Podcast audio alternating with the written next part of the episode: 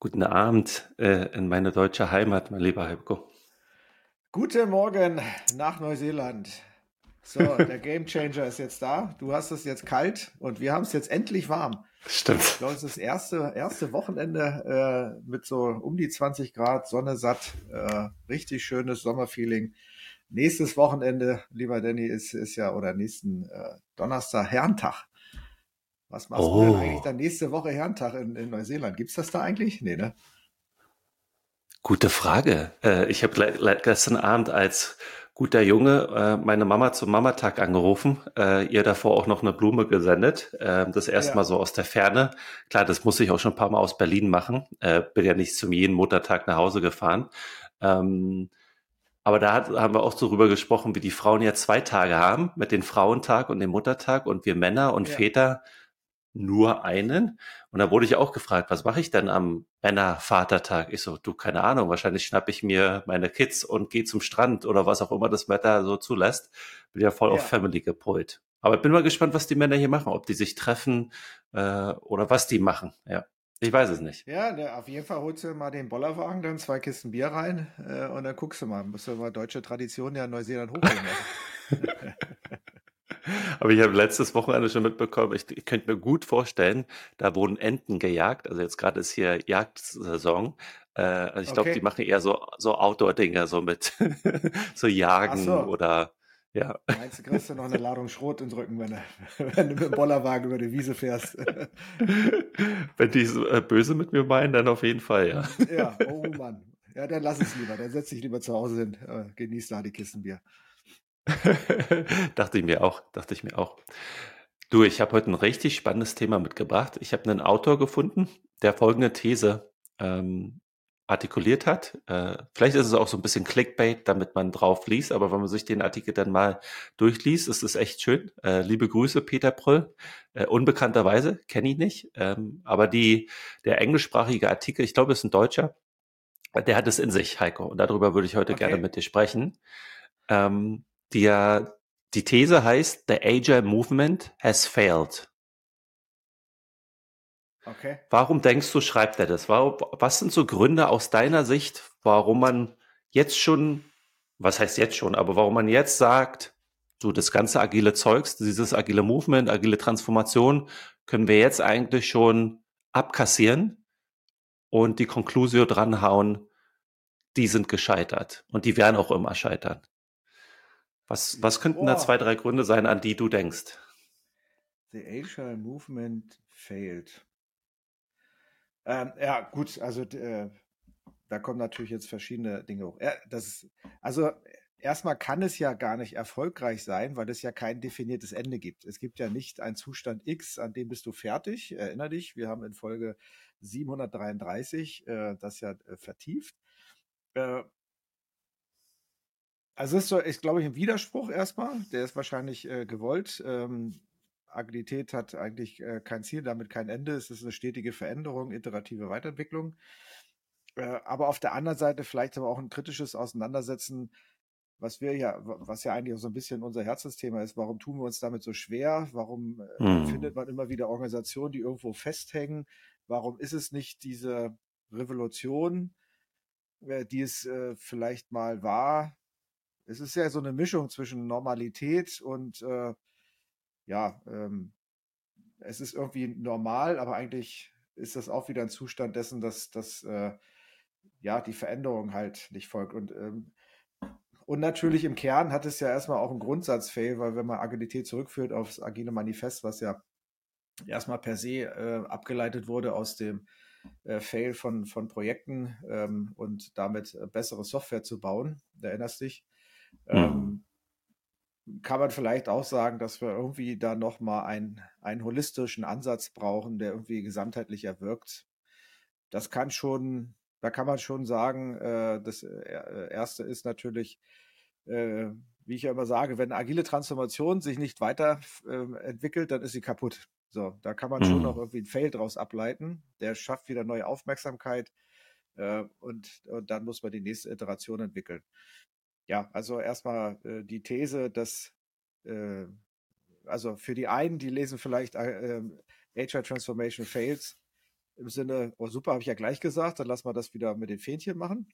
Und die anderen sagen, naja, irgendwie hängen wir fest, wir müssen es irgendwie in so ein 2.0 Paradigma überführen. Es ja. hat uns nicht weit, weit genug gebracht. Ich bleibe mal beim Letzteren. Also ich tippe mal, äh, ohne das Buch zu kennen und die These zu kennen, dass er sich damit beschäftigt, äh, wie kann man das Thema weiterentwickeln, äh, wie kann man äh, irgendwie dem Thema nochmal einen größeren, breiteren, moderneren Rahmen geben, weil ja auch das Agile Manifest nun auch schon äh, irgendwie, was ist es, 20 Jahre alt, also ist ja nun auch schon in die Jahre gekommen. Super, super Ansatz. Lass uns das mal von, von hinten aufrollen. Ähm, der Artikel, und wir werden den dann auch in den äh, Show Notes teilen, ähm, fängt mit dem agilen Manifest an, wo das herkommt, agile Softwareentwicklung. Ähm, und die ähm, zwölf Prinzipien, meint er, werden oft gerne übersehen, diesen Fokus auf äh, motivierte ähm, Mitarbeiter, denen man vertraut, also man delegiert in die Peripherie des Unternehmens, man hat eine Kundenzentrierung, bla bla bla, braucht man ja alles durchgehen. Und dann kommt dann dein Lieblingsthema, äh, das hat immer gegengesetzt, diese neue Arbeitswelt und diese Kultur mit den terroristischen Organisationsformen, die wir geschaffen haben. Also auf der einen Seite haben wir die neuen Prinzipien, lass sie uns die agilen Prinzipien nennen, mit diesen Wertversprechen da hinten dahinter, die auf Teamebene, ganz wichtiger Punkt, die meistens nur auf Teamebene bisher funktioniert haben. Ähm, und jetzt versuchen wir sie auf die Organisationsebene durch agile Transformation zu bringen.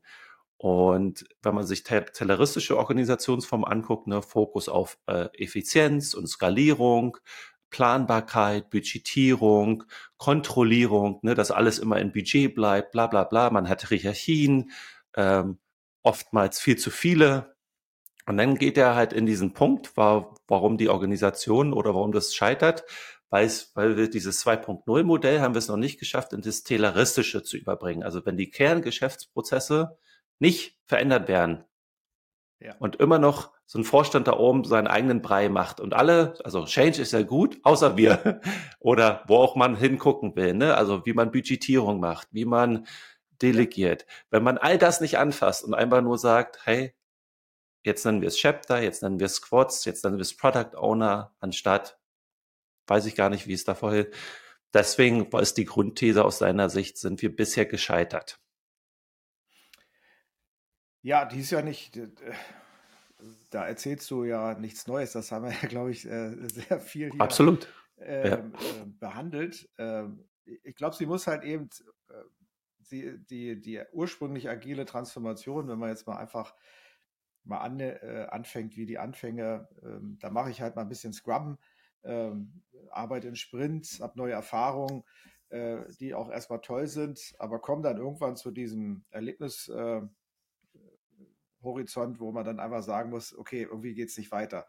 Äh, und das ist genau der Punkt, an dem eigentlich von, von der anderen Seite, also wenn man erstmal Scrum nimmt, äh, agile Methoden, die alle bottom-up äh, fokussiert sind, dann ist es schon richtig, dass irgendwo die Top-Down-Transformation, also äh, wirklich vom Unternehmen gesamtheitlich irgendwie in die gleiche Richtung auch gehen muss. Und irgendwann treffen sich beide Transformationen irgendwie, äh, irgendwie in der Mitte.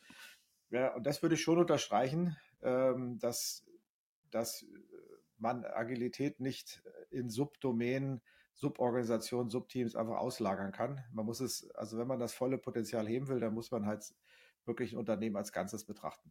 Und äh, den Aspekt, glaube ich, der, den hatten wir ja auch schon behandelt, der wird halt in der, ähm, im AG-Manifest nicht behandelt, nicht ausreichend. Es stehen die Prinzipien drin, man kann sie anwenden, mhm. ähm, aber es fehlt halt dieser holistische 360-Grad-Ansatz. Das ist schon richtig. Und bevor wir in die, finde ich gut, dass der Autor nicht nur mit auf den Finger zeigt und alles ist doof, äh, gibt natürlich auch gleich noch eine Alternative, eine Lösung. Aber bevor wir dazu kommen, ähm, bin ich dann noch ein bisschen weitergestöbert auf seiner Webseite. Und zum anderen gibt es hier einen Artikel zu äh, die Kosten und Vorteile äh, von Transformation. Und das wollte ich auch nochmal aufräumen, weil dann, glaube ich, versteht man die Lösung besser und die Alternative. Da hatten wir ja auch schon viel rausgearbeitet. Ähm, ich glaube, 700 Folgen haben wir noch nicht gemacht, Heiko. Ich glaube, das war in der zweiten Folge, äh, dass agile Transformationen in agilen Sinne ja nie abgeschlossen sein können. Ähm, und er geht zum Beispiel auch darauf ein, auf der Kostenseite bei der Implementierung. Und da hat er so aus meiner Sicht zwei schöne Punkte. Oftmals Berater getrieben und mit ganz viel Training, weil man ja jetzt ja alte Köpfe mit neuen Mindsets beschulen muss. Ne? Also das treibt die Kosten in die Höhe. Dann hat er natürlich auch die, die eigentliche Länge, also da hat er sich auch schwer getan, finde ich. Wie definiert man eigentlich denn die Länge der agilen Transformation? Da hat er dann aber trotzdem für mich eine schöne Definition gefunden, wenn man keine externen Berater mehr braucht. Also wenn dieses Training aufhört, wenn die externe Beratung aufhört und jetzt ist das neue agile Betriebssystem da, jetzt kann die Firma alleine laufen, das ist für ihn der, der Punkt, wo quasi für ihn erstmal in dem Kontext dieses Artikels die agile Transformation aufhört. Aber wie du sagst, er sagt auch, eigentlich ist sie nie abgeschlossen, aber für den Kontext des Messens, man muss es ja auch irgendwie messen können. Und dann kommen eigentlich Folgekosten zu, die viele Firmen vernachlässigen, meint er. Und dann kommt er wieder auf diese Inkompatibilität mit dem agilen System und dem telleristischen System, dass man dann auf einmal merkt, oh, die Produktivität geht noch hoch, geht nicht hoch. Die Effizienzen die man eigentlich sich versprochen hat, gehen nicht hoch. Die Time to Market, wo man gesagt hat, keine Ahnung, die halbiert man, geht nicht dahin, ne, weil die Release-Zyklen immer noch so sind. Die alte IT ist immer noch da. Also, ne, und äh, das müsste man dann auf einmal nicht mehr, weil dann sind ja die Berater nicht mehr da, dann sind die Firmen ja wieder auf sich alleine gestellt. Und er meint, weil man ja dann auf einmal noch höhere Experten hat, wie Scrum Master, agile Coaches, vielleicht braucht man ja jetzt auch User Experience Designer, ähm, gehen die Ex äh, Personalkosten extrem in die Höhe. Und ich komme gleich nochmal zu den, zu den ähm, Benefits. Geht dir dabei was durch den Kopf bei den Kosten? Ja, äh, also mir geht erst eigentlich erstmal Folgendes durch den Kopf. Äh, Agilität für ein Unternehmen. Die, die, der Kerneffekt ist ja, dass ich Beweglichkeit, Veränderungsfähigkeit, schnelle Iteration äh, erlange. Also äh, in einem hochkomplexen Markt, äh, den ich nicht, nicht gut vorbestimmen kann, muss ich schnell reagieren können. Und das kann ich am besten mit, mit Agilität, ähm, dass ich halt schnell auf Releases, Konkurrenz, Marktbewegung und so weiter, re, re, äh, ähm, re, äh, dass ich darauf Antworten finden kann in meinem Unternehmen. Das ist ja eigentlich die, die, wenn man mal vom Unternehmerischen kommt, was der Mehrwert ist. Ja, ich schaffe ein schnelles, bewegliches Unternehmen, was an sich sich auf äh, Veränderungen einstellt. Vielleicht ist das aber der Punkt, dass die Veränderungen bisher nicht groß genug waren. Vielleicht gibt es einfach, äh, wenn du kein volatives Geschäftsmodell hast, wo irgendwie alles statisch ist, dann kommst du halt auch irgendwie so mit ein bisschen, ähm, einfach nur ein bisschen Methoden anwenden, auch, äh, auch durch. Du siehst ja auch dann die Effekte gar nicht. Den richtigen mhm. Effekt hast du halt wirklich, äh, wenn du in einer hohen Konkurrenz bist äh, ähm, oder dir neue Geschäftsfelder erschließen willst ich glaube, dass so ein, so ein Wake-up-Call, den er ja mit, mit, mit dem äh, Agilität ist, äh, ist tot, sage ich jetzt mal, macht, schon sinnvoll ist, wenn ich mir einfach mal angucke, was so die nächsten Jahre uns da erwartet. Also äh, jetzt wollen wir nicht wieder irgendwie ChatGPT äh, hier hochheben, aber es ist definitiv, dass das ganze Thema KI äh, definitiv die Märkte, alle Geschäftsbereiche verändern wird. Das ist eine, eine Basistechnologie, äh, die irgendwo überall Einzug erleben will. Egal, ob es jetzt Services, äh, Produkte, das wird halt so eine, so eine Standard, äh, es ist eh, eh wie Elektronik, äh, wie Digitalisierung, irgendwie so ein, so ein Thema, was, was alles erfasst. Und das wird, glaube ich, schon zu einer extremen Veränderung in Märkten führen. Von daher können wir nur alle aufrufen, ähm, vielleicht das Buch zu legen, sich einfach nochmal neu mit Agilität auseinanderzusetzen, ob wirklich die Effekte im Unternehmen da sind. Äh, weil eins ist für mich, ähm, bin ich felsenfest davon überzeugt, dass diese Veränderungsfähigkeit äh, äh, benötigt wird. Ja, also das sind, das sind auch durch, durch diese Technologien nimmt einfach die Geschwindigkeit ja auch enorm zu. Das, das ist halt früher hat so, so ein Einzug, ähm, sagen wir, Umstellung von einer elektronischen äh, Schreibmaschine auf den PC, das hat vielleicht irgendwas fünf, sechs, sieben Jahre gedauert, bis sich das durchgesetzt hat. Ich glaube, dass wir heute da über ganz äh, wesentlich kürzere Zyklen reden, wahrscheinlich über Monate, mhm. maximal Jahre, wie sich da Märkte und, und Themen verändern werden. Ähm, das sehen wir ja äh, tagtäglich in unserem Leben. Und da, glaube ich, ähm, sollte man halt neu ansetzen. Und dann kommt man zu den Punkten, äh, warum waren wir denn vielleicht auch nicht schnell genug? Ähm, ist da halt noch Legacy? Ist da halt irgendwie noch, noch zu viel Management, zu wenig Leadership? Ja, also ich glaube, man braucht irgendwie so einen Trigger, äh, Danny. Also das, das aus sich heraus irgendwie mit so einer, ähm, mit so einer TÜV-Analyse zu machen, ist sinnvoll, aber muss ich halt immer wieder fragen, wofür mache ich das eigentlich? Was ist der Purpose, was ist das Why? Mhm. Und kann man vielleicht mal deine Meinung, vielleicht auch Gegenmeinung. Äh, ist ja immer herzlichst willkommen. Ich sehe gerade so drei Buckets, so drei Kategorien an Firmen. Ne? Die, die eine Kategorie, die haben die agile Transformation hinter sich und können mit vielen, was der Autor hier beschreibt, was anfangen. Ne? Wo die sagen, ja, diese mhm. Effekte können wir auch bei uns sehen. Ähm, irgendwie brauchen wir so ein 2.0. Dann gibt es Firmen äh, in der zweiten Kategorie, die vielleicht gerade mittendrin sind oder anfangen ne? oder sich damit beschäftigen. So sagen wir mal, ist ein breites Spektrum von, oh, wir, wir sehen, wir müssen das machen, bis hin zu, wir haben gerade, wir sind kurz davor und machen das gerade oder schließen das ab. Also so irgendwie in, in dieser Phase. Und dann gibt es ganz viele Firmen, ich sag mal ganz viele, weiß ich gar nicht, Annahme, die sich noch gar nicht damit beschäftigt haben, die gar nicht wissen, dass sie agile Transformationen brauchen, weil es läuft eigentlich ganz gut. Denkt da an ganz viele deutsche Mittelständler, die Weltmarktführer sind in ihrer Nische und sagen, hey, läuft alles ganz gut, brauchen wir gar nicht. Was kann denn die Kategorie 1, würde ich mal, oder das, was ich als letztes genannt habe, lassen wir uns mal ausblenden, aber was kann denn die, die jetzt gerade da anfangen oder mittendrin sind, von der, die es schon durchlebt haben, lernen? Also was würdest du denen mit auf den Weg geben, dass man vielleicht in dieses 2.0-Denker kommt? Also du hast jetzt gerade was gesagt, was äh, ich erstmal nicht unterschreiben würde, nämlich läuft gut. Also gut läuft es im Augenblick nicht in der, in der Wirtschaft. Ähm, die halten sich alle noch irgendwie am, am Leben. Wenn du mal guckst, wie viele ähm, Top-Unternehmen gerade Produktion in großem Stil verlagern, weil sie halt mit den Energiekosten gar nicht mehr in Deutschland klarkommen. Also das, mhm. da verschiebt sich gerade in, in, Deutschland enorm was.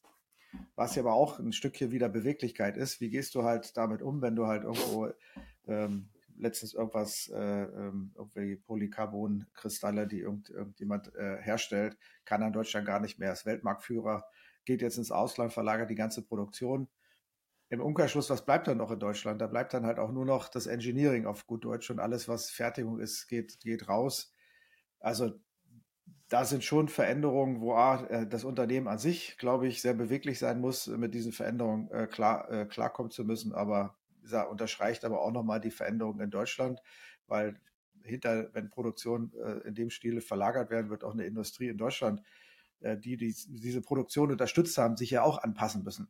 Also da kommt mm. gerade eine unfassbare, ich nenne sie jetzt einfach mal Anpassungswelle auf uns zu. Ähm, so, und da sind, glaube ich, diese Methodiken gerade für Firmen, die, die bisher das noch nicht mussten, äh, unfassbar wichtig. Also ich glaube schon, dass da nochmal eine Welle ähm, agile Transformation kommt. Ich glaube auch, dass durch KI einfach in diese, diese, dass es, glaube ich, das Missing Piece in der Digitalisierung ist. Wir haben ja alle irgendwie so auf diese Disruption gewartet in vielen Industrien.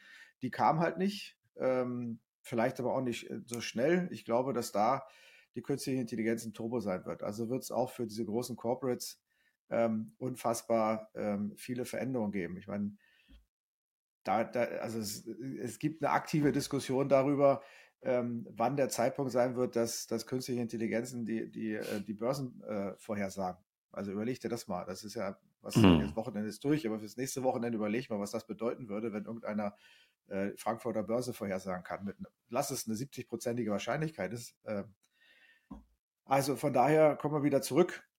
Äh, ich glaube schon, dass jetzt, dass wir wieder in so einer, wir waren, glaube ich, so im Plateau die letzten fünf Jahre. Deshalb haben sich vielleicht die, die Transformationen auch nicht so durchgesetzt. Ich glaube, dass jetzt eine unfassbare Volatilität auf uns zukommt. Von daher alle aufrufen, äh, guckt euch an, wo ihr steht in der agilen Transformation. Äh, nehmt vielleicht den Ansatz des Buches, einfach mal zu sagen, das reicht nicht. Ich würde jetzt nicht so hm. fail, ähm, aber einfach zu sagen, wir, wir, wir können es besser und dann einfach neu ansetzen. Ja. Aber welche also, was dahin hatten das Buch? Also wenn jetzt das Problem Statement ist ja schnell gemacht. Aber was sagt er denn, wie, wie man da jetzt ranfliegen soll? Danke für die Brücke. Ich wollte gerade noch auf das eine eingehen, was du gesagt hast, aber lass uns zur Lösung gehen, gerne. Ähm, das Stichwort des Beta-Kodex, also für alle, die interessiert sind, können da mal reingehen, ähm, ist mhm. ähm, von dem Autor auch Nils Pfleging, der hat so Bücher geschrieben wie das hier, Organisation mit Komplexität oder ja. Komplexi Methoden oder wie das Buch heißt, also äh, empfehlenswerter Autor, Deutscher, ähm, Nils Pfleging, ähm, der in dem Bereich Organisationsentwicklung ähnlicher wie der Franzose mit Reinventing Organization und was habe ich da noch so stehen, auch so ein paar andere Bücher, ähm, die alle in diesen Organisationsansatz gehen. Und der, die Lösung basiert auch ähnlich wie das Agile Manifest auf Prinzipien. Hier sind es zwölf. Ähm, und ganz wichtig, auch wie das Agile Manifest ja ursprünglich gedacht war, nutzt nämlich nur ein Prinzip raus und vergisst die anderen. Alle zwölf sind gleich wichtig und die wirken zusammen. Also man kann da nicht wie so ein Salatbuffet dahergehen und sagen, ah, Tomate gefällt mir nicht, das lasse ich mal weg, Prinzip acht, sondern alle acht sind, alle zwölf sind wichtig. Ähm, und die haben einen ganz spannenden Ansatz. Ähm, die schlagen Transformation autonom, also selbst organisiert in Unternehmen vor. Dafür braucht man ganz, ganz wenig Beratung. Ist auch ein Open Source Ansatz, by the way, kann jeder nutzen. Äh, gibt auch dann äh, Schritte, wie man das macht. Äh, drei Stufenplan von zweimonatiger, zweimonatiger Vorbereitung, dreimonatiger Durchführung. Ich weiß nicht, wer das schon mal gemacht hat. Ich, würd, ich wollte da mal tiefer reingehen, äh, welche Firmen das in dieser Art schon praktiziert hast. Vielleicht schreibe ich den Peter auch mal an, weil mich das echt interessiert. Ähm, aber das ist der Lösungsansatz sozusagen. Selbstorganisierte Transformation durchs Management äh, ja. äh, empowered. Ähm, ich weiß noch nicht so richtig, was ich davon halten kann. Also es wirkt, wirkt zu gut, um wahr zu sein, weil ich es noch nicht gesehen ja. habe oder erfahren habe. Ja. Ja, ich, äh, das ist aber, glaube ich, schon der richtige Ansatz, weil die Komplexität einer agilen Transformation liegt ja nicht in den Methodiken. Die sind einfach. Ja. Das ist, äh, da brauchst du keinen Berater für, um die halt äh, zu lernen. Die, die Rahmenbedingung ist das Komplexe. Äh, also was du gerade getriggert hast mit dem Buch, ist genau diese Komplexität in meinem Unternehmen. Und wenn ich diese Komplexität des Unternehmens, also ich bin jetzt nicht außerhalb, ich bin jetzt innerhalb des Kreises im Unternehmen und nicht da anfange, wirklich Dinge hinter, zu hinterfragen. Also der Taylorismus hat ja viele Regeln und Kontrollregeln äh, erzeugt. Und deshalb glaube ich, ähm, hadern gerade große Unternehmen, die eine enorm großen äh, eine enorm große Komplexität aufgebaut haben mit agilen Transformationen, weil sie das Regelset beibehalten. Teilweise mhm. auch müssen, ja, klar. Ähm, das sind halt eben dann äh, äh, Unternehmen, die, die, so, die etwas größeren Kontext dann auch brauchen. Aber den muss ich schon hinterfragen, weil der ist teilweise so komplex geworden, dass der halt das agile Arbeiten behindert und auch teilweise verhindert. Da haben kleine, unter, kleine Unternehmen riesen Vorteil. Die haben nicht diesen großen Kontext, nicht diese Komplexität. Und das siehst du ja auch immer wieder, äh, denn wenn wir dann mit, mit äh, vielen Firmen sprechen, eher die kleineren schaffen das sehr gut. Die schaffen auch dann die Planungsprinzipien, die schaffen dann auch die, die äh, Orientierung, ähm, weil sie halt nicht so einen komplexen Rahmen haben. Mhm. Ich glaube, der, das war ein guter Triggerpoint des Buches. Es ist diese Komplexität und mit der sollte ich mich auseinandersetzen äh, und die sollte Bestandteil der agilen Transformation sein. Wie kann ich sie vereinfachen? Wie kann ich halt Lean und Waste Management äh, vielleicht mit einbauen, um wirklich irgendwie äh, Prozesse, die mir lieb geworden sind, auch zu hinterfragen, also ein Unternehmen auch einfacher zu machen.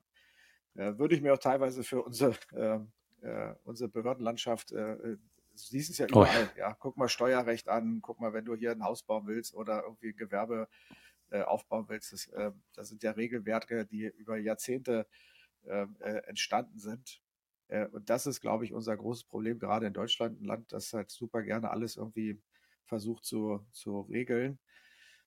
Das passt halt nicht. Damit hast du dann zu, zu enge Rahmenbedingungen geschaffen für agile Transformation. Finde ich den Ansatz erstmal genau richtig zu sagen, bau ein internes Team, das schließt ja nicht aus, dass du die externe Unterstützung punktuell holst. Das ist wieder dieses Thema besseres Wissen. Äh, mhm. Von draußen reinholen punktuell macht Sinn, aber der Core, der Core sollte immer von einem internen äh, Team getrieben werden. Bin ich voll dabei. Absolut. Und du hast gerade zwei äh, Dinge angesprochen, Heiko. Die eine sind Methoden, das andere ist Mindset oder Wissen. Ähm, ich habe das mal äh, übersetzen lassen aus dem englischsprachigen Artikel und lese das mal vor. Ich fand das richtig gut, ähm, indem er schreibt, eine agile Transformation in klassisch organisierten Unternehmen ist unmöglich. Agile Frameworks werden zu Methoden degradiert und agile Prinzipien werden so weit wie möglich beschnitten, wie sie sich in den tayloristischen Unternehmensgrundsätzen unterordnen müssen. Ja, ja findet man. Kann ich, ja, ist so. Find findet man sehr, sehr oft. Ja.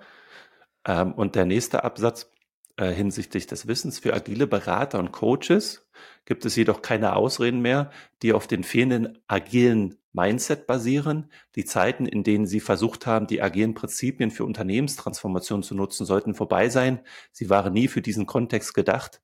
Außerdem sind sie in diesem Kontext nicht angemessen. Wäre natürlich interessant, so ein Messkriterium mal festzulegen, ja, wo man steht. Ja, also äh, wo steht man als Unternehmen? Das ist erstmal eine äh, richtige Pauschalaussage, die jetzt ist aber jedes Unternehmen ja anders. Und die einen, auch, äh, auch große Corporates, die einen stehen besser, die anderen äh, nicht so sehr. Ähm, jetzt wäre halt das Interessante, wirklich zu sagen, was kann man so einem Unternehmen geben, um mal selber so ein, so ein Reifegrad, mhm. Wasserstand, wo stehe ich eigentlich? Ja. An was denkst du da? Hast du da Ideen? Äh, ja, also ich würde das, was er jetzt sagt, einfach mal runterbrechen in verschiedene Disziplinen. Ähm, ähm, da kann man natürlich das, was in Beratung gut funktioniert hat, solche äh, Fragekataloge mal, mal machen, ähm, die Leute mal fragen, die, die das Unternehmen befragen und wirklich mal rauskriegen, wo stehe ich da eigentlich? Also bis hin zu, keine Ahnung, gibst du dir mal so einen Nutri-Score für, für Agilität, äh, mal wirklich zu wissen, wo du halt stehst. Äh, ich glaube, das ist schon wichtig von Zeit zu Zeit, weil ähm, entweder, entweder bringen die Retrospektiven dir die Dinge hoch, das sollten sie eigentlich, ja, zu sagen, der Rahmen ist, äh, aber irgendwann, wenn die Retrospektiven dir die Punkte nicht lösen, dann sitzt du auf so einem Plateau fest. Ja, dann hm. ist es halt so, dass du irgendwann die Dinge akzeptierst und sagst, naja, das, was wir haben, das wollen wir nicht verlieren. Wir akzeptieren diesen tayloristischen Rahmen. Äh, und das ist dann so ein, so ein dahin siechen, sage ich jetzt mal irgendwie. Das, also du kriegst nicht das Full Power. Und, äh, hm. das und das Schöne ist, ja, bin ich bei dir. Und das Schöne ist, dass er dann in der Quintessenz dann schreibt, ähm, der Beta-Kodex steht im klaren Gegensatz zum tayloristischen Ansatz. Er soll die mhm. tayloristische Art der Organisationsgestaltung ersetzen und er mhm. steht im Einklang mit dem agilen Manifest.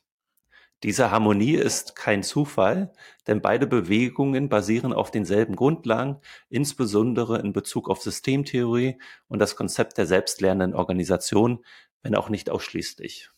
Aber dann erklär mal, was ist dann der Beta-Kodex? Also kannst du das nochmal erklären? Sehr gerne. Das, äh, ähm, also es macht er nur ganz kurz, äh, gibt einen Link zu der Webseite und das da wurden jetzt viele Bücher drüber geschrieben. Ähm, der Ansatz kommt aus dem äh, Beyond Budgeting, eine Research-Initiative, die echt schon vor 20 Jahren oder was gegründet wurde. Und dann hat man festgestellt, dass ist ja nicht nur Controlling und Accounting und Budgeting, deswegen hat man das irgendwann dann den Namen Beta-Codex gegeben. Ähm, und hier gibt's zwölf Prinzipien dazu. Ähm, ehrlich gesagt kann ich jetzt noch nicht, ich will es jetzt auch nicht falsch darstellen sozusagen, aber im Kern kann ich deine Antwort jetzt nicht beantworten. Ich könnte jetzt ein paar dieser Prinzipien vorlesen. Das erste ist Teamautonomie, äh, Connectedness with Purpose, not Dependency. Ähm, das zweite ist okay. Federalization, ähm, Integration into Cells, not Division into Silos. Und das habe ich so generell bei dem Autor verstanden, der Nils Pfleging dieses Beta-Kodex vorangetrieben hat. Die gucken sehr viel in andere Disziplinen, in die Biologie, also in die Natur. Ähm, und was können wir davon lernen? Ne? Der hat auch ein Buch geschrieben über Zellstrukturen. Wir erfirmen eigentlich viel mehr wie Zellstrukturen. Dann gibt es formelle und informelle Netzwerke. Ähm, also die bedienen sich auch ganz anderer Wissenschaften. Und das finde ich gerade das Spannende an diesen Organisationsüberlegungen, die auch in diesen PEDA-Kodex und deren Prinzipien einfließen. Also das habe ich bisher verstanden.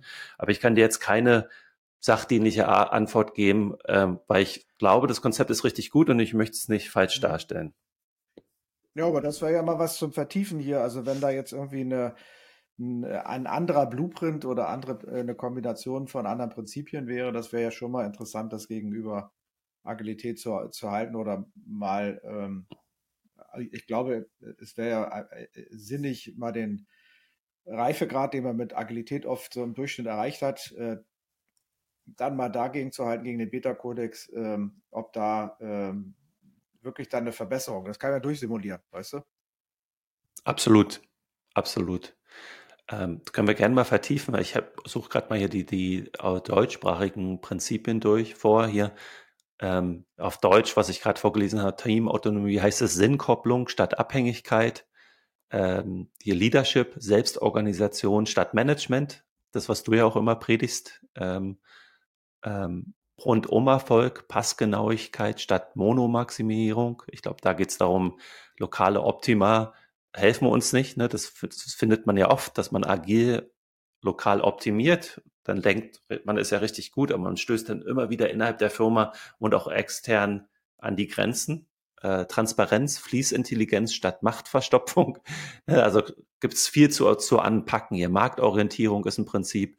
Ähm, Teilhabe statt Anreiz, ne, bedingtes Arbeitseinkommen sozusagen, äh, Geistesgegenwart, Vorbereitung statt Planwirtschaft, Rhythmus, Taktgefühl statt Fiskalialorientierung, Könnerentscheidung, Konsequenz statt Bürokratie, ähm, Ressourcendisziplin, Zweckdienlichkeit statt Statusgedöns, an Flow-Koordination, Wertschöpfungsdynamik statt Zuweisungstaktik. Das sind quasi die zwölf Prinzipien.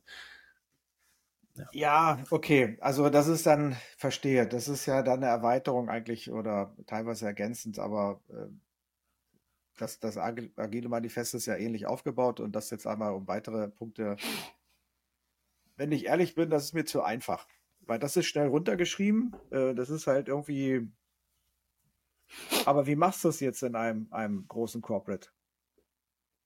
Da musst du, glaube ich, als erstes äh, feststellen, du kannst nicht, also One Size Fits All passt nicht. Du kannst nicht sagen, alle, alle Organisationen von HR bis hin zu irgendwelchen Betriebseinheiten oder Service-Mitarbeitern, du kannst irgendwie überall das gleiche agile Paradigma und überall mm. diese Sätze gleich anwenden. Das funktioniert nicht. Das hängt ja auch äh, mit unterschiedlichen Intellekt äh, und, und, und Themen zusammen. Es wäre wirklich mal interessant, äh, mal, mal von einem klassischen Unternehmen, ähm, und da rede ich jetzt nicht die super großen, sondern ich glaube, dass, dass du halt siehst, wenn so kleine Unternehmen, die irgendwie im 100er-Bereich sind, bis zu irgendwo 1000 Mitarbeitern, die tun sich ja mit Agilität einfacher, weil sie halt auch einfacher gestrickt sind. Die sind, das sind halt die, die Corporate Functions, nenne ich es ja mal, wahrscheinlich irgendwie einzelne Mitarbeiter. Wenn du dann irgendwie so aber in, in so zwei, drei, vier, fünf und äh, dann wird, wird, werden ja gerade diese, diese Querschnittseinheiten immer größer ähm, und teilweise haben die auch ähm, tayloristische Aufgaben. Teilweise hast du dann halt ein, ein Group Audit äh, drin, also hast eine, eine, eine Revision und äh, verschiedenste Einheiten äh, oder halt eben auch ein Einkauf. Ja, wenn man so diese klassischen Sachen nimmt. Natürlich hast du sowas wie Marketing, wo du es wieder gut anwenden kannst, äh, Business Development, Produkt. Es wäre halt mal äh, interessant, wirklich ein Modell für ein Unternehmen zu finden was die Heterogenität des Unternehmens und äh, einfach auch mit berücksichtigt, dass sich ein Unternehmen ab einer gewissen Größe ähm, halt äh, auch, auch ein Stückchen strukturell aufstellen muss und damit erstmal hm. per se eine gewissen, ich nenne es jetzt nicht Terrorismus, aber so eine Grundaufgabenteilung hat, die du einfach nicht vermeiden kannst. Ähm, so, und dann muss man halt irgendwie diese beiden Welten mal äh, übereinander bringen und da mal eine, eine Schablone über, und dann aber auch fest, äh, festhalten, welchen maximalen, welche maximale Agilität kannst du eigentlich auch erreichen in so einem Setting. Das ist, glaube ich, so dieses, das, das was fehlt. Also dieses, das Benennen äh, der, der Unterschiede und des, des idealen Zustands, das ist einfach, das beschreibt das System ja auch. Mhm. Aber was ist jetzt eigentlich der, der minimale und der maximale Kompromiss? Also ab wo musst du eigentlich sagen, du bist nicht agil? Da ist ja die Aussage, Agilität äh, failed, agile Transformation gescheitert, richtig. Aber was ist eigentlich auch das Maximum, was du erreichen kannst? Du wirst halt nie äh, in, in, einem Great Corporate äh, äh, irgendwie mit 4.000, 5.000 Mitarbeitern wirst du nie so sein wie, wie irgendwie ein Startup. Das, das funktioniert mhm. eigentlich nicht. Und im Umkehrschluss beweisen das dir ja auch die Startups, die jetzt einmal von Unicorn und dann irgendwie ähm, äh, Dekahorn dann immer größer werden, die, die werden ja auch irgendwann statisch und nicht mehr so beweglich. Also das hängt einfach auch was mit Größe zu tun und irgendwo, dass du ein Unternehmen organisieren äh, musst. Und genau diese, ja, wie mappst du jetzt das? Ja, was ist das Maximale, was da rein? Das ist genau der Punkt, den man einfach mal äh, tiefer legen müsste. Da würde ich die, die Kollegen eigentlich da mal dann aufrufen, mal zu sagen, verstanden, Prinzipien sind alle richtig, machen eigentlich das Agile Manifest nur noch mal breiter und zeigen halt äh, die 360-Grad-Sicht richtig. Aber was ist jetzt einmal auch ehrlich gesagt das Maximum, was du erreichen kannst. Mhm. Und, und ich habe hier gerade mal halt nebenbei von, von äh, Unternehmensgröße halt einfach äh, schlichtweg abhängig ähm, und natürlich auch äh, von der Frage, wie, wie ist das Geschäftsmodell aufgebaut. Absolut, ne? Eine Single Product Company äh, managt man anders als äh, drei, vier, fünf Produkte. Ne? Ähm, ist ja, kennst du besser, besser als ich. Ich habe hier mal so ein Poster gefunden, packe ich auch in die Shownotes, ne, wo die von dem Open Space Ansatz sprechen. Also es gibt wirkliche Tools die, und Werkzeuge dahinter, die man dann durchläuft. Was ich total spannend finde, ist, war auch die Aussage in der Vorbereitung ähm, auf unsere Folge. Äh, und der Hintergrund ist, du weißt ja, die Auckland Transport geht gerade durch eine Restrukturierung durch. Ähm, da wird jetzt ein neuer Geschäftsbereich äh, geschaffen, der sich Transformation nennt. Und da soll es um die Organisationsform gehen, äh, weil man gemerkt hat, die agilen, äh, lokal optimierten ähm, Aktivitäten reichen nicht aus. Äh, man muss das Unternehmen grundlegend verändern. Deswegen gucke ich mir gerade solche Alternativen zu teuren Beratungen an. Und dieses Flipping, was die nennen, also ist so ein 90-Tage-Flipping. Und ein Bild wollte ich dir noch mitgeben, weil fand ich total spannend, weil die sagen, aber es zieht auch genau darauf ein, was du gerade gesagt hast. Die sagen, wenn man jetzt in England das Rechtsfahrgebot einführen möchte, die meisten Firmen haben gelernt, das Risiko zu minimieren und sagen, dann machen wir erstmal nur mit den Lastkraftwagen oder mit den Mopeds. Üben wir mal nur mit den Mopeds rechts fahren. Das geht ja nicht. Ne? Und so machen Unternehmen Transformation. Ne? Beim Budgeting, bei, man versucht immer nur einen kleinen Teilbereiche unten mal die Mopeds fahren nur rechts. Naja, geht ja nicht. Alle müssen sofort rechts fahren. Und das nennen die Flipping. Also man muss es, man muss den Tag X, wo man jetzt sagt, jetzt ist es live und jetzt machen wir es neu. Mit all den Schmerzen, mit all dem, was vielleicht auch dazugehört. Aber jetzt fahren wir alle rechts. Ja, und das fand ich so ein ganz schönes Bild, wie die, also es ist ein sehr radikaler Ansatz. Und nochmals, ich weiß noch nicht, welche Firma das jemals gemacht hat, in welcher Größe. Die sagen, weil es ein selbstorganisierter Ansatz zur Überwältigung von Komplexitäten ist, kann man das in Open Space Ansatz machen, wo man alle Mitarbeiter einlädt und die kollektive Intelligenz nutzt, dieses Flipping, dieses Rechtsfahren, den Leuten, okay, jetzt machen wir es und dann Tag X, bumm. So. Ich suche mal weiter und guck mal, wie es dann wirklich in der Praxis gelebt wird oder ob es eher Aber nur du noch. musst halt immer ein, ja. äh, immer ein Why beantworten, äh, Danny. Also äh, am Ende. Na, das war ist ja klar, wir wollen weg von Taylorismus. Also das, dass die Nee, ich meine, nein, Organisationsform. das ist, ein, das, das ist zu einfach. Äh, Also wenn du ein Unternehmen bist, jetzt nehmen wir einfach mal, du bist börsennotiert, dann hast du irgendwo ähm, Shareholder, die du am Ende und Investoren, die du am Ende überzeugen musst. Du musst dich dann halt hinstellen äh, als Board und musst halt sagen, wir fahren jetzt äh, alle rechts, wir machen ein Big Bang, wir werden die ganze Organisation für fünf Minuten anhalten, alle auf die andere Straßenseite äh, bringen und dann fahren wir genau äh, andersrum. das wäre krass. Dann, dann hast du aber erstmal, da musst du ja auch erklären, warum machst du denn das? Was versprichst du dir davon? Jetzt kannst du sagen, wir können dann äh, die Standardautos aus äh, Europa nutzen, müssen nicht mehr die Autos umbauen, dadurch werden sie 20 Prozent billiger. Also sprich, ich senke meine Kosten im Unternehmen um 20 und 30 Prozent. Okay, dann hast du einen Purpose. Dann kannst du dann einen Shareholder, der, okay, verstanden, das heißt, deine Profitabilität erhöht sich um 4,3 Prozent eingeloggt. Äh, weil verstehst du den Investoren, ist das ja eigentlich erstmal egal. Ja, die suchen ja einfach nach, nach Profit. Es ist halt auch so eine, eine Frage, deshalb rufe ich halt auf an diese unternehmerische. Was kannst du halt in einer Shareholder-driven Company halt auch als Agilität erreichen? Ähm, beziehungsweise muss man nicht dann doch wieder den gesamtheitlichen Ansatz zu sagen, ich mache mein Unternehmen erfolgreich, habe dann aber auch die KPIs, an die ich das runterbrechen kann, wo ich sage, Mhm. ich will halt irgendwie besser und schneller wachsen. Das kann Wachstum sein. Ich möchte halt schneller Produkte entwickeln. Also der Punkt ist, glaube ich, ganz ex äh, extrem wichtig, weil von da kannst du wieder runter äh, das ableiten, genau an den Punkten, die im Beta-Kodex äh, drin standen. Und dann sagen, deshalb muss ich A, B, C, D, E. Das ist, glaube ich, das Dilemma. Wenn du es von unten machst, dann kommst du halt genau zu dem Punkt, ich bin besser wie der Taylorismus. Okay, toll, aber es bringt dem Shareholder und dem Unternehmenserfolg jetzt erstmal per se nicht, weil es sich dann indirekt aus, aus. Also von daher kommen wir wieder zum Anfang zurück. Du musst es halt irgendwo doch top-down ähm, zumindest herleiten, zumindest den, den, den Faktor ähm, äh, identifizieren, an dem du dann den Teams auch sagst, daran richtig aus, ob diese agile Transformation ähm, erfolgreich war, wenn ich halt in Profit, in äh, Markt äh, durch Kundenzufriedenheit, was auch immer. Du musst unternehmensfokussierte äh, KPIs definieren, an denen du die Transformation ausrichtest. Und dann kommst du an diesen Punkten indirekt vorbei. Also, weißt du, diese, diese Kette muss ja, muss ja passen. Mhm. Und das merkst weißt du du in den Unternehmen, die, die halt es dann halt nur irgendwie, lass uns das mal unten ausprobieren, gib halt irgendwie die Freiheit, wir gucken einfach mal. Dann kommst du halt zu dem, zu dem Punkt, weil du das Unternehmen nicht äh, komplett umstellst.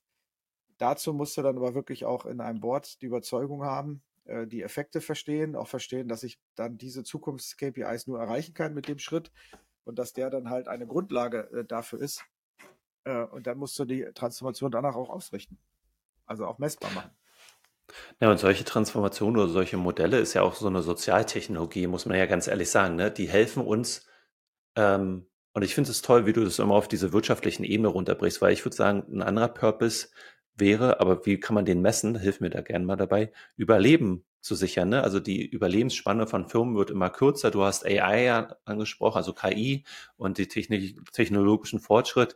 Ähm, du hast ein Plateau angesprochen in der heutigen äh, Folge. Also es ist ja eigentlich nur zwangsläufig, dass man versucht, sich zu verbessern. Und im telleristischen Sinne, mit all diesen Marktgegebenheiten geht's halt nicht mehr. Ne? Was ich aber spannend finde, ist, wenn man diesen Ansatz und diese Sozialtechnologie folgen würde, würde, was würde das bedeuten? Das würde bedeuten, mal nur eine Sichtweise, viele der heutigen mittleren Management-Ebene bräuchte es gar nicht mehr, weil Teams wirklich auch sich selbst organisieren, wieder selbstbestimmt arbeiten, Abhängigkeiten klären. Also es braucht dieses Bottleneck gar nicht mehr, diese Hierarchiestufen. Da habe ich letztens mit jemandem gesprochen, die haben das interne A6-Problem genannt, Heiko. Die machen das nämlich gerade durch, nicht im Sinne von der Beta-Kodex, sondern die haben ihren eigenen Weg gefunden, fand ich auch geil, nicht mit externen Beratern, aber die Denkarbeit in, innerhalb des Firma haben ein Team gegründet und der Grund, warum das so lange gedauert hat, das Modell war relativ schnell da. Aber kannst du dir vorstellen, was, was die mit A6-Problemen meinen? Nee, komme ich jetzt nicht drauf. Da, da sind wir jetzt auf Management-Ebenen und Vergütungsebenen. Und wer bekommt einen A6 und wer nicht? Wer bekommt den Firmenparkplatz und wer nicht? Und daran hat es dann gescheitert, so. weil es dann Egos, Finanzen, Vergütung, Boni, all das, was wichtig ist und warum wir auch arbeiten, aber nicht nur, warum wir arbeiten, möchte ich meinen, standen im Weg, das Unternehmen erfolgreicher zu machen. Und wenn das dann Shareholder hören würden, oder? Von A6-Problemen, dann würde man schon sagen, oh, aber das ist das eigentliche Problem hier. Ne? Wer lässt eigentlich los vom Kuchen und wer ja, hat denn kein A6 mehr? Ist so. Also das ist natürlich, das, da, da wirfst du jetzt natürlich eine Grundsatzfrage auf, die, die ja also ist unsere, unsere Erde eigentlich am Ende, weil wir eigentlich immer nur auf Wachstum, Shareholder-driven und, und so weiter. Ähm, ich glaube schon. Ah, in diese Richtung wollte ich gar nicht gehen, Heiko. Ich wollte in die Ego-Richtung gehen, wo man sagt, man stellt ja, sich hinten an für einen Firmenerfolg. Äh, klar, äh, aber es hängt da ja ein bisschen mit dran, weil am Ende das ganze System ja danach ausgerichtet ist. Aber wenn du jetzt mal überlegst, du hättest eine eine, eine NPO, was ja nicht immer heißt, dass du jetzt, ja, keine Ahnung, hier wie, wie UN oder irgendwie so agierst, aber du wärst einfach eine, eine, eine Firma, die nicht von vornherein auf, das ist ja auch bei den Startups, ist ja auch alles darin ausgerichtet, dass du deine Firma äh, verkaufst. Irgendwann bist du selber Geschäftsführer im Startup, äh, weil du eigentlich irgendwie alle deine Anteile äh, schon mhm. Investoren gegeben hast. Kommst ja so relativ schnell in diesen Teufelskreis wieder rein. Aber wenn du jetzt mal überlegst, du, du KI liefert da ja eine Grundlage. Du musst nicht mehr so viel, ähm, das ist ja sehr wahrscheinlich, dass KI äh, zum Beispiel im Bereich Software jetzt schon 1 zu 10, also ein, äh, ein Entwickler schafft den, den Line of Codes von 10. Rechne das mal hoch, das wird irgendwann 1 zu 100, vielleicht sogar 1 zu 1000 sein. Ähm, das heißt also, du wirst Firmen basierend auf KI mit, mit sehr geringen Invest aufbauen können. Du brauchst nicht mehr diese Millionen Invest ähm, über langen Zeitraum. Mhm. Das gibt, glaube ich, eine Chance, dass wirklich Gründer darüber nachdenken können, ob sie nicht äh, ja auch als eine NPO, als eine, eine komplett owned Non-Profit Organization von vornherein auch eine Unternehmenskultur aufbauen, die halt den Unternehmenserfolg schert. Jeder Mitarbeiter hat Anteile, dass, also dass du auch neue, äh, neue Unternehmensformen halt auch äh, überlegst, weil die, die klassische ähm, ich habe eine Idee, ich musste komplexe, äh, muss ein Produkt entwickeln, was unfassbar viel Geld kostet. Ich musste Produktionsstraße aufbauen, die unfassbar viel Geld kostet. Daher brauche ich erstmal äh, Investoren, äh, denen muss ich Teile des Unternehmens äh, direkt oder über Zeit. Da ist ja KI auch ein Gamechanger. Das könnte halt spannend mhm. sein, weil ich glaube, wenn du jetzt, deshalb reiße ich das einmal kurz an.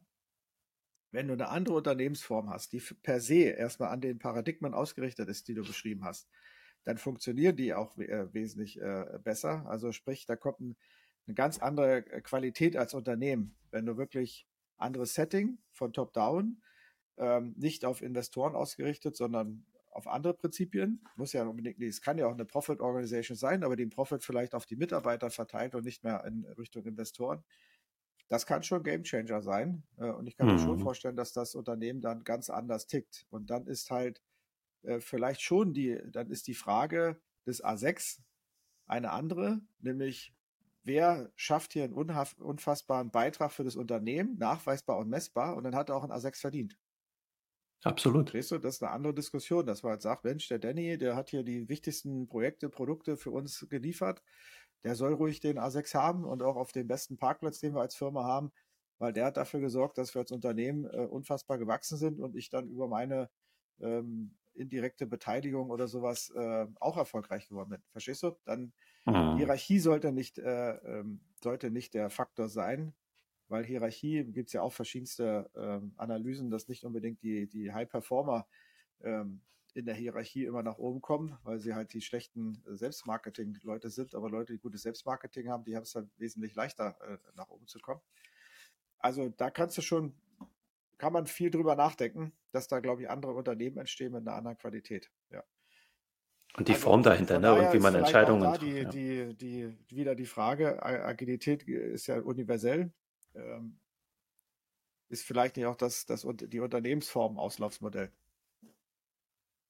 Und ich glaube, das ist gerade so eine Quintessenz. Ähm, und bevor wir dazu kommen, vielleicht die zwei, drei Kernbotschaften, dass wir die noch rausarbeiten. Kurzer äh, Hinweis auf eine Folge, die, ich glaube, die, die wir jetzt letzte Woche veröffentlicht haben, ähm, haben wir mit KI-Tools ja beide rumgespielt und da habe ich die, die Folge von Sam Altman äh, referenziert. Also alle die, die sich mit OpenAI also der Tochter, äh, der Mutterfirma von ChatGPT mal auseinandersetzen wollen, weil die haben sich solche Gedanken gemacht, die du gerade angestellt hast.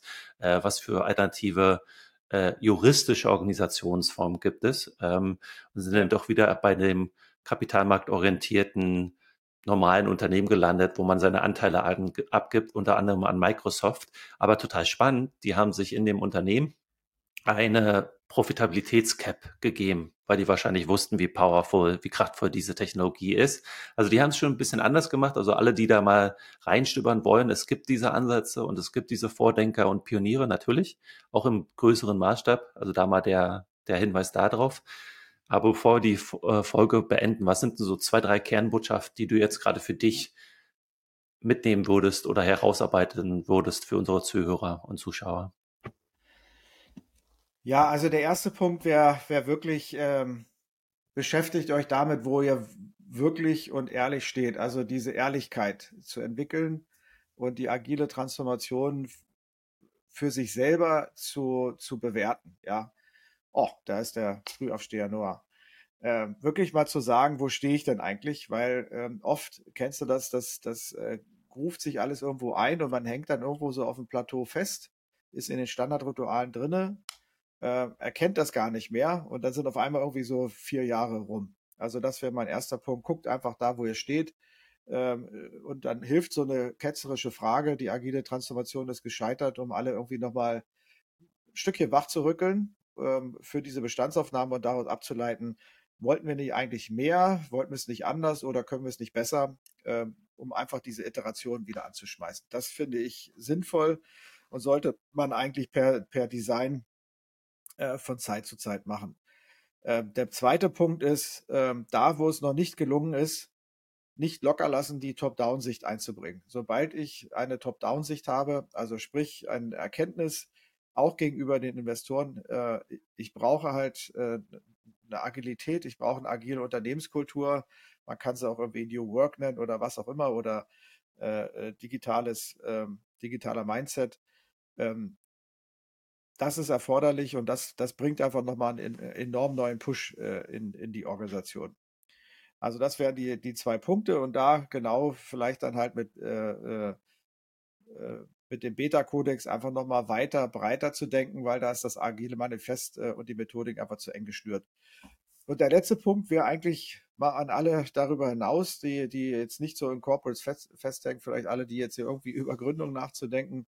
Ähm, und das spielt auf das, was du sagst, halt mit, mit äh, Agilität, äh, Quatsch, mit ähm, äh, äh, KI, AI, ähm, äh, kognitiven Services sein. Ich glaube, dass halt KI halt auch ein Gamechanger sein wird im Sinne, wie ich äh, Unternehmen äh, von den Grundstrukturen aufstellen kann. Das, das würde ich mir halt wünschen, dass man, äh, weil halt der klassische Profit-orientierte Shareholder-driven Business ähm, halt auch ein Stückchen aus meiner Sicht einen großen Teil äh, an ja, dem Zustand, den wir derzeit auf der Welt haben, beigetragen haben.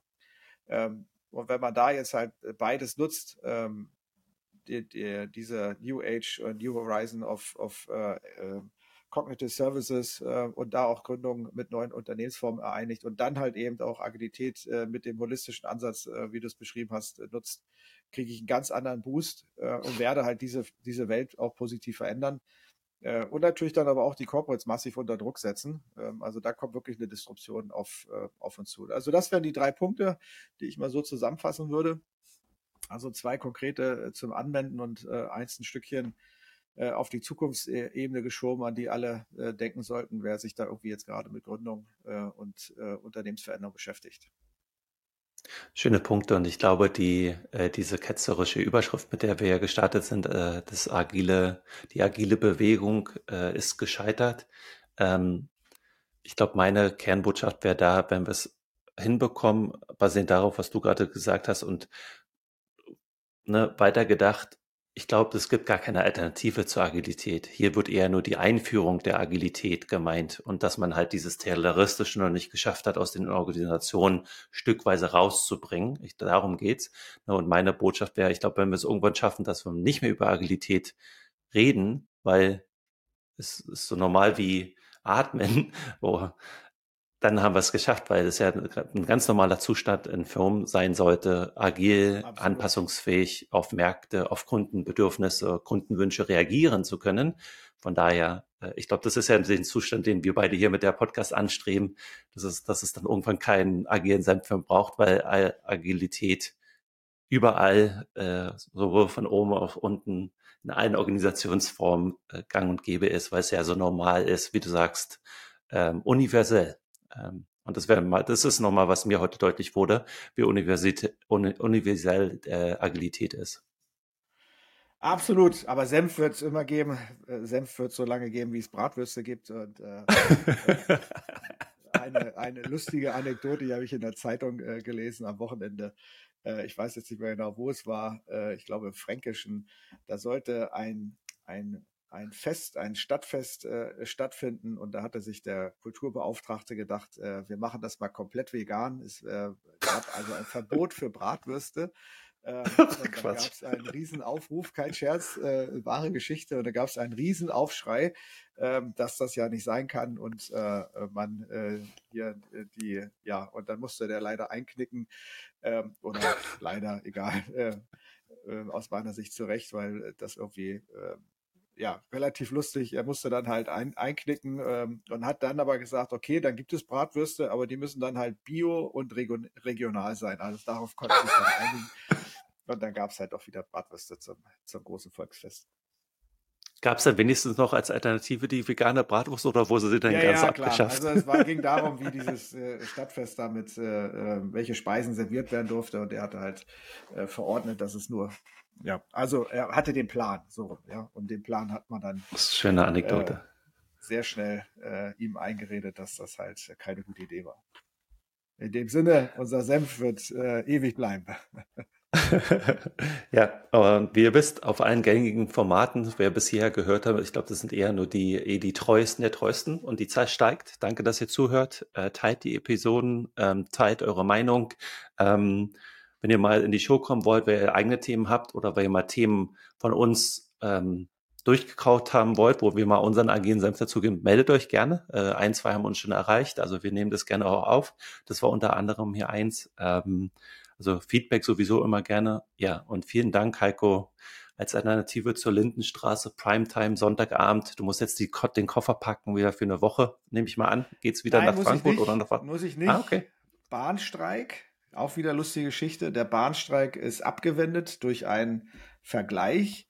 Aber die Deutsche Bahn kriegt äh, jetzt morgen früh leider oder morgen über den ganzen Tag den Zugverkehr nicht organisiert, weil jetzt natürlich alle irgendwie äh, davon ausgegangen Sonntag sind. Also, obwohl kein Streik ist, werden morgen so gut wie keine Züge fahren. Von daher muss ich dann äh, glücklicherweise oder unglücklicherweise dann doch noch mal einen Tag mehr im Homeoffice bleiben. Aber in dem Sinne, in dem genau, Sinn. ihr Lieben da draußen, gebt uns da Feedback, äh, meldet euch. Äh, äh, wie gesagt, wir sind ja schon bei Folge 737, äh, zumindest gedanklich. Wir brauchen also auch ganz viel Content, äh, was euch noch bewegt, damit wir das hier auch gerne mit euch zusammen einmal tiefer legen können. In diesem Sinne, danke Heiko, danke fürs Zuhören. In diesem Sinne und immer Senf, immer Senf dazu. Ja, in dem Sinne. Macht's